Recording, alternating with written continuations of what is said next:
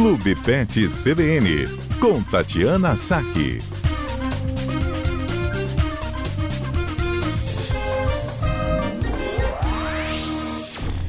Bom, semana passada a gente falava sobre os gatos, né? Foi comemorado no dia 17, quarta passada, o Dia Mundial do Gato. E hoje a gente segue falando sobre os felinos ainda, né? Sobre os gatos domésticos. A gente ficou de falar de algumas curiosidades, né, Tati, também sobre esse mito das sete vidas dos gatos, certo? Certo.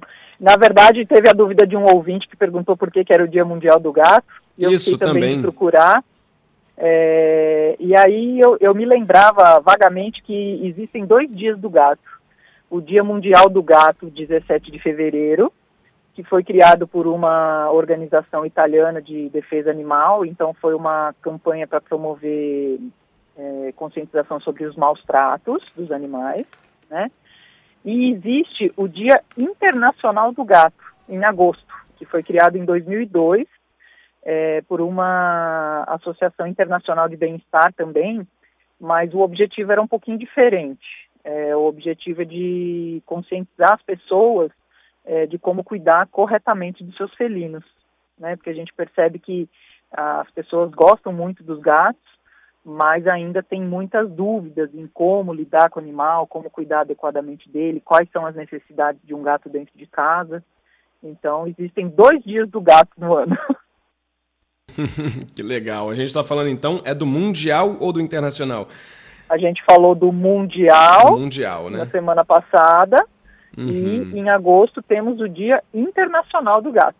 Beleza. Bom, e aí então, duas datas para falar dos gatos. Vamos aproveitar essa primeira.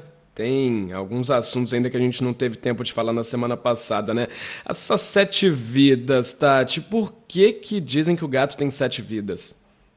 Então, é, esse, essa questão do, dos números, né? Existem algumas culturas que falam em sete vidas, outras em nove vidas é, tem, acabam tendo alguns significados meio místicos e religiosos.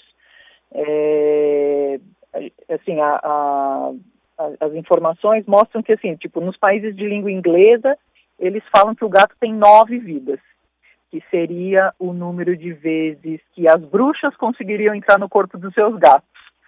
E, e por isso ambos teriam nove vidas, tanto as bruxas quanto os gatos.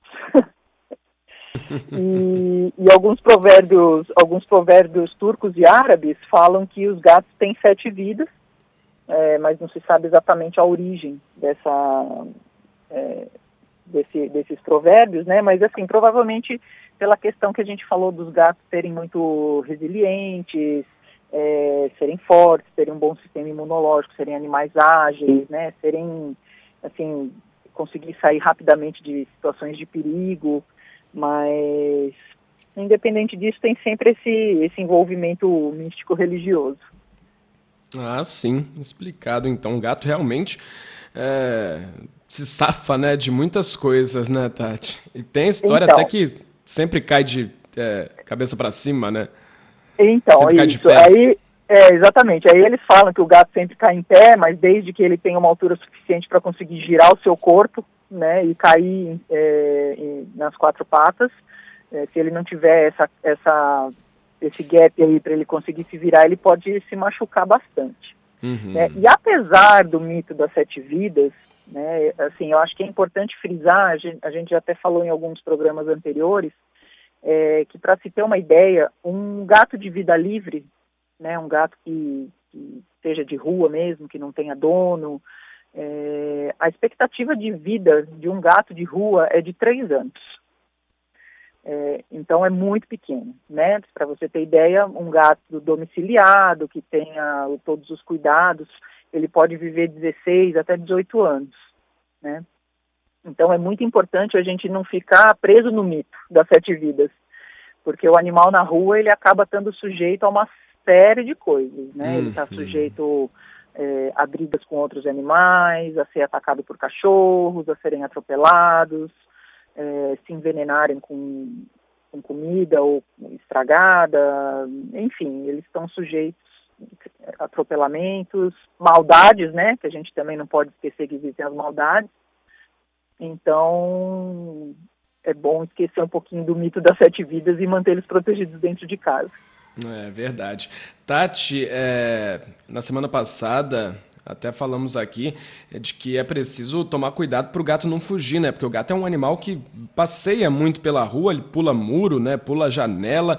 Então aquela importância de ter rede nas janelas, se for apartamento e tentar evitar também que ele tenha esse acesso à rua se for uma casa, né? E tem até uma história que foi, saiu na imprensa, né? Uma história engraçada de um gato que ele tinha duas famílias, né? E descobriram isso quando ele apareceu numa casa castrado, sendo que a família não tinha castrado esse gato, né? Algumas pessoas falam que o gato é ele é mais independente, não fica tão grudado com o dono, mas aí chega um que tem duas famílias, né? Esperto esse.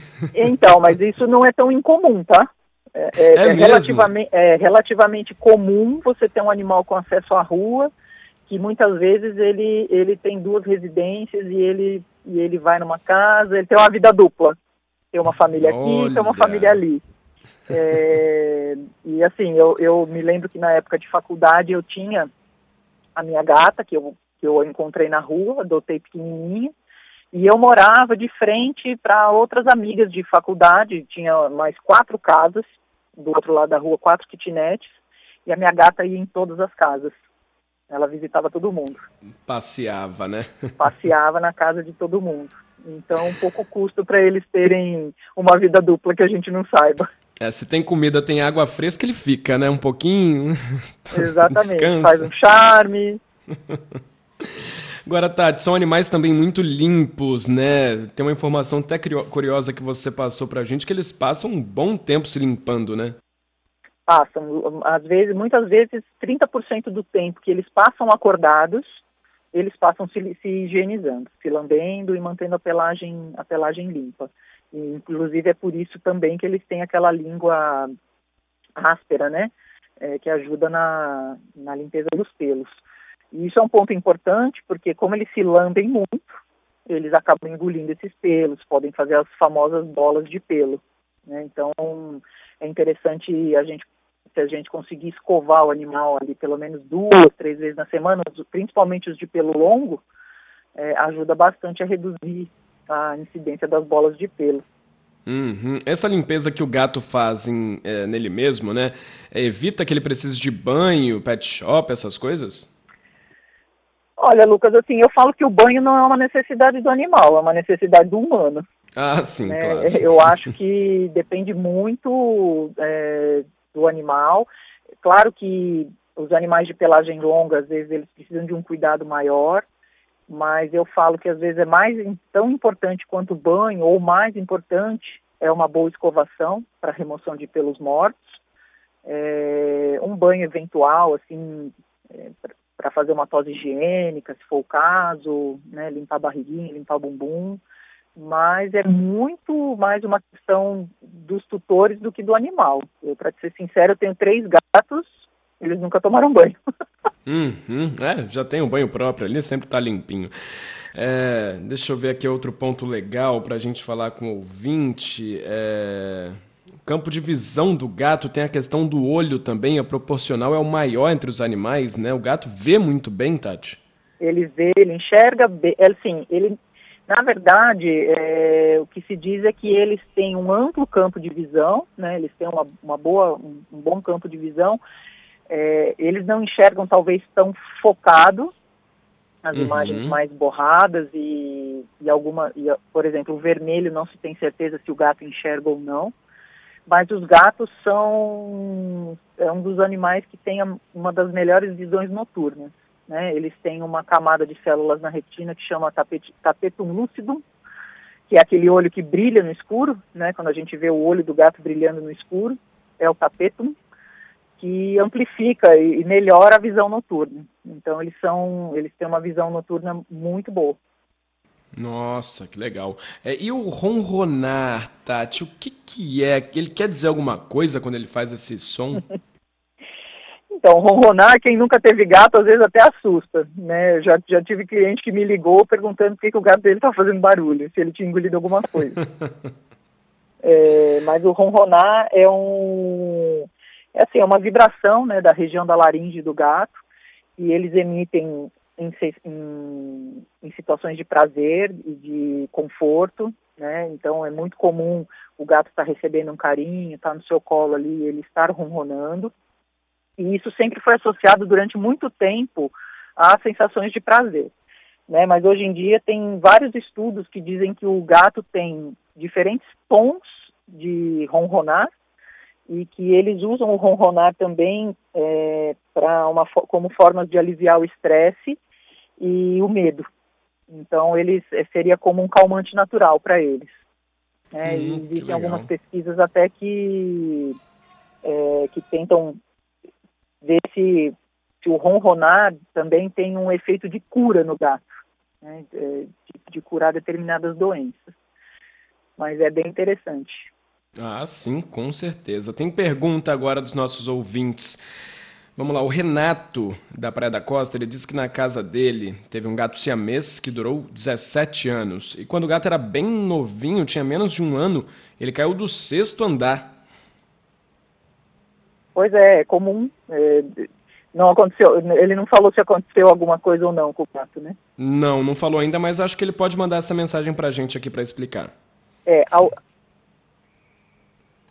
ele vai mandar manda agora ou não? Não, ainda não, mas ah. é, acho que a gente pode ir falando. é, algumas coisas que são comuns, por isso é muito importante ter sempre o apartamento pelado, né, para evitar esse tipo de acidente, que a gente não pode contar que, que não vai acontecer nada. Eu já tive clientes que perderam um animal que, que caiu de, de, de, alturas, às vezes menores ou maiores do que essa. Né? Uhum. Mas o que é muito comum na queda do gato é fratura de mandíbula, eles podem fraturar a mandíbula, eles podem fraturar algum membro, às vezes eles podem bater o tórax no, no, no chão e fazer o que a gente chama de, de hemotórax ou de um trauma torácico é, uhum. importante.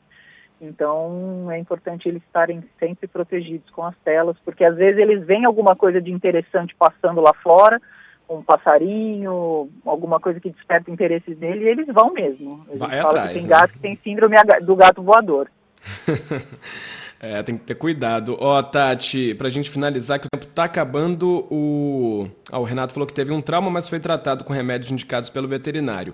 Aí o Wilton, ele perguntou onde que ele pode entregar um gatinho que ele achou é, no lixo em Vila Velha. Ele quer entregar para adoção. É, então, infelizmente a gente não tem é, abrigos que recebam esses animais, né? Assim, é, todas as, todas as instituições é, que eu saiba, né, no Espírito Santo, que lidam com proteção animal, normalmente acabam dependendo de, de lares temporários, é, ou ficam com o animal, mas não tem um ponto de entrega, não tem ninguém que faça esse trabalho de recolher. Né? o ideal seria ele tentar fazer um anúncio e encontrar um uhum. dono. Ele pode entrar em contato com essas entidades, Sim. Né, com foto do animal, para eles tentarem arrumar uma adoção, mas provavelmente eles vão pedir para que esse gatinho fique com ele até conseguir um dono. É, o lar temporário, né? O lar Bom, temporário.